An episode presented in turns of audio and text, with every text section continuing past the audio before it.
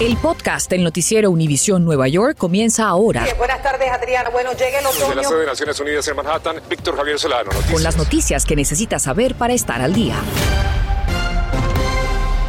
Alerta local en New York, un tiroteo en Yonkers deja a un hombre muerto y a un policía herido, así como dos detenidos.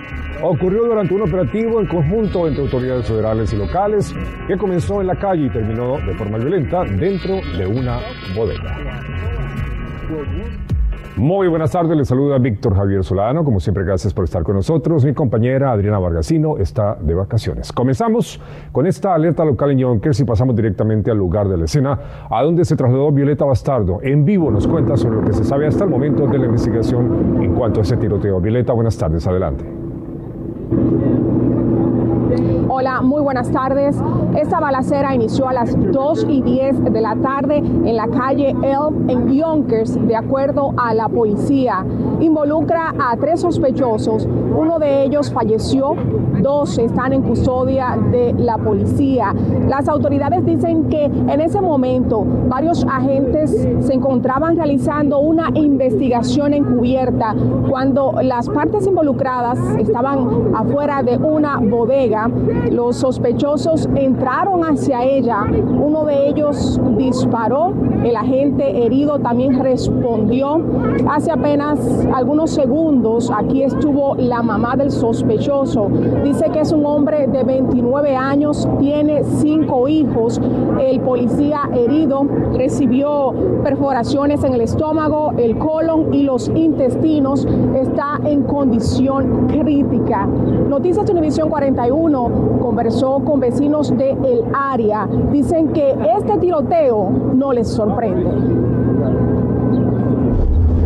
Me paré por mi ventana, vi tanto helicóptero, digo, oh Dios, ¿qué pasa? Pero no es raro, porque en esa calle no es raro, nunca es raro. Ahí siempre pasa algo. Yo tengo 33 años viviendo en esa área y nunca he sido tranquila.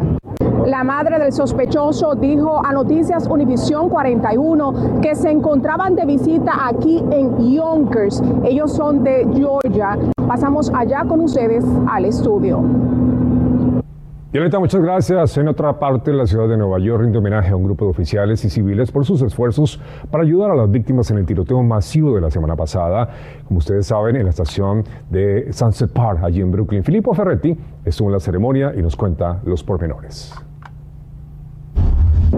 Sí, esta tarde la comisionada de policía, así como el alcalde de la ciudad de Nueva York, Eric Adams, reconocieron la valentía de detectives, oficiales, pero también de personas de la comunidad que la semana pasada eh, brindaron información importante que condujo al arresto de Frank James, el sospechoso del ataque en el subway de Brooklyn. Se trata de cinco personas, cinco civiles que llamaron al 911 y también a la línea de alto al crimen y gracias a su información, y también eh, a su valentía pudieron eh, brindar información importante para el arresto. Nosotros pudimos conversar con eh, Francisco Puebla, uno de ellos. Lo que me motivó es por, por haber escuchado las noticias de, de, un día antes que mucha gente estuvo este, lastimada y todo eso y, conozco bien perfectamente esa área que es de puros, la mayoría puros hispanos y eso es la que también me conmovió y no, me, no pensé dos, tres veces tomar iniciativa. Y además de la proclamación de la ciudad de Nueva York, también las cinco personas tendrán que dividirse una recompensa de 50 mil dólares en Manhattan, Filippo Ferretti, Noticias, Univisión 41. Por otra parte, a punto de cumplirse dos meses de la invasión rusa a Ucrania, esto es lo más relevante. Rusia anuncia este miércoles que entregó sus nuevas propuestas de negociación a su contraparte. El presidente Vladimir Zelensky negó que haya recibido el documento. Aquí en Nueva York comienza el proceso de registro de refugiados ucranianos y Gary Merson nos dice qué necesitan ellos para aprobar sus solicitudes. Este es el mismo altar que se ha mantenido, inclusive que encontramos con flores frescas desde el inicio de la guerra, donde muchas personas, aunque la iglesia se encuentre cerrada, se detienen a rezar por la sangre derramada en la guerra de Ucrania. A pesar del dolor, una luz se enciende entre la comunidad ucraniana en nuestra área, a quienes se le abren más facilidades para regularizar su estatus. En un evento en el corazón de esa comunidad, hablamos con el comisionado de Asuntos Migratorios de la alcaldía.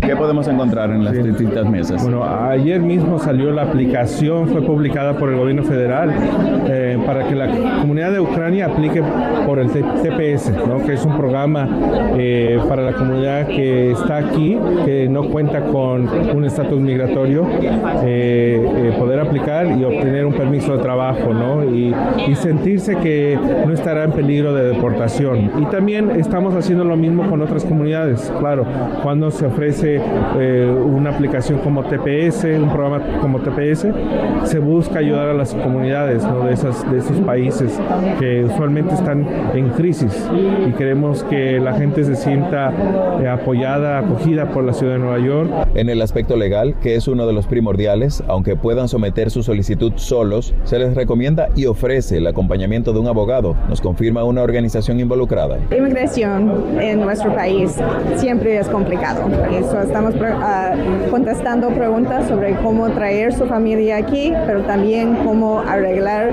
su estatus migratorio por personas que, que, han huido a esta guerra y han llegado aquí en Nueva York. ¿Es difícil o requiere mucho de parte de ellos? Es una aplicación que tiene que llenar y tiene que demostrar su identidad y también que ha llegado a, a Estados Unidos antes del 11 de abril, pero nada más de esto. Ucrania es el decimotercer país que ingresa a la lista de los que reciben TPS y la Oficina de Asuntos Migratorios continuará realizando este tipo de eventos, no solo por Ucrania, sino cualquier otra comunidad que lo necesite. Gary Merson, Noticias Univisión 41. Varios autobuses de New Jersey Transit arden en un estacionamiento de North Bergen. La policía, bomberos y personal de rescate acudieron a la escena y trabajan para controlar el fuego. Se reportan retrasos en el tráfico vehicular de toda la zona debido a la densa capa de humo que está afectando la visibilidad allí en esas vías. Estás escuchando el podcast del noticiero Univisión Nueva York.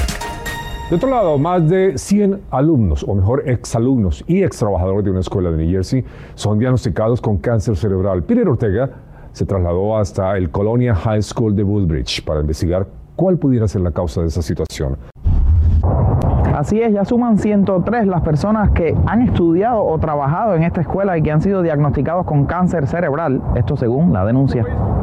Se trata de Colonia High School en Woodbridge, Nueva Jersey. Un exalumno de la escuela, quien ahora trabaja como científico ambiental, comenzó la investigación. Se cree que la causa es una antigua planta de uranio que estaba cerca de la escuela y que formaba parte del proyecto Manhattan, el cual produjo las primeras bombas nucleares. Un poquito alarmante porque mi niño estudió aquí cuatro años, se graduó. Él no tiene, no, no exhibe ningunos síntomas, pero por precaución sí le estamos recomendando que se vaya a hacer un, un examen cerebral. El exalumno Al Lupiano, su esposa y su hermana se graduaron de Colonia High School entre 1989 y 1995. Los tres fueron diagnosticados con tumores cerebrales más adelante en sus vidas. También pasa en otras ciudades de Nueva Jersey. Decidimos conversar con la Alianza de Justicia Ambiental de Nueva Jersey sobre este caso. ¿Cuán grave puede ser esto en términos medioambientales?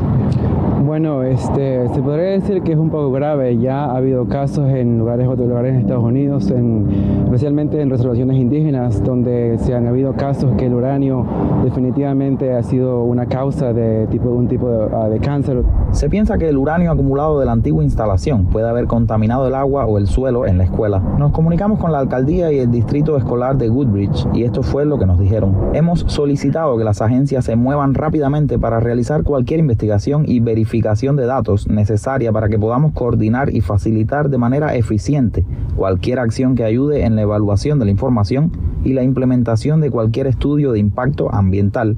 La salud y seguridad de nuestra comunidad son primordiales. El distrito escolar también nos dijo que están trabajando con una compañía ambiental en la instalación de dispositivos para medir la radiación en tiempo real en el interior y exterior de la escuela. Si usted o su familia están preocupados por este caso y necesitan orientación, pueden llamar a la Alianza de Justicia Ambiental de Nueva Jersey al número que ven en pantalla o también enviarles un email. Algunos maestros están considerando hacerse exámenes médicos, mientras que un número de padres se preguntan si deberían sacar a sus hijos de la escuela. Reportando desde Nueva Jersey, yo soy Peter Ortega, Noticias Univisión 41. Realmente preocupante, gracias a Peter. Y sigue la confusión sobre el uso de las mascarillas en el transporte público de nuestra área. Tras la reciente decisión, eso sí, de un juez federal, así que Berenice Garner nos aclara las dudas sobre dónde se debe seguir y dónde no rige ese tipo de mandatos. Gracias. Lo único cierto es que de esta usted no se va a olvidar tan fácilmente porque todo depende no solamente de dónde usted está, sino a dónde va y qué transporte público va a utilizar. Pero no se preocupe, aquí tratamos de explicarle lo mejor que podemos. Por ejemplo, un pasajero de American Airlines que vuela desde Houston hasta este aeropuerto de Newark podría olvidarse completamente de la máscara, pero no así si va a aterrizar en el aeropuerto Kennedy. Lo mismo que la guardia. Y recuerde que aunque la TSA no requiere usar una máscara en los aviones, cada aerolínea tiene su propia regulación, así que llámela antes de salir de viaje. En el Jersey Transit no es requerida la máscara, pero si va para el PAD, sí tiene que usarla. Ahora, si va a hacer un transfer al Amtrak, ahí no necesita la máscara. Y no se confíe de estos avisos porque la mayoría ya no están actualizados. Si cruzamos el río Jackson, aquí la cosa es igual de confusa. El sistema de transporte de la MTA dijo que seguirá requiriendo el uso de la mascarilla en sus buses y trenes, lo mismo que Long Island Railroad y Metro North. Por su parte, la autoridad de puertos que administra estas estaciones de buses como la de Midtown, la del World Trade Center y esta del George Washington dijo que seguirá requiriendo el uso de la mascarilla. Uber y Lyft retiró el uso de la mascarilla obligatoria en los cinco condados, donde la Comisión de Taxis y Limosinas que regula todos los taxis de la ciudad de Nueva York dijo que no está de acuerdo con esto y hay que usarla aquí. En conclusión, lo menos complicado sería seguir la recomendación del CDC de utilizar la mascarilla en todos lados. En Manhattan, Bernice Garner, Noticias Univisión 41. Se celebrará el Día de la Tierra. El tema este año es invertir en nuestro planeta y a lo largo de la ciudad, del país y del mundo se estarán organizando eventos para crear conciencia e involucrar a las comunidades en la batalla contra el cambio climático. Y usted también puede formar parte de este esfuerzo. Tenemos que ahorrar energía y comenzar a utilizar fuentes de energía limpia. En casa esto significa limitar el uso del aire acondicionado, aprovechar la luz solar en vez de usar luz artificial y desenchufar aparatos eléctricos que no estamos utilizando. Si tiene casa, considere modificarla para que opere con energía solar. Nuestra alimentación también puede afectar al medio ambiente. Podemos tratar de reducir nuestra contribución a las emisiones de gases de efecto invernadero con unos cambios sencillos como reducir nuestro consumo de carne y comprar comida orgánica en mercados locales. También podemos planear nuestras comidas para evitar los desperdicios. Y en cuanto al transporte, no todos podemos darnos el lujo de comprar vehículos eléctricos, pero hay otras opciones.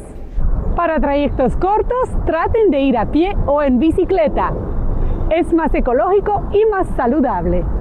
Y si van a viajar en auto, trate de compartir los viajes con amigos y familiares que tienen el mismo destino en vez de ir en autos separados. Tenemos que reducir el uso de materiales dañinos como el plástico.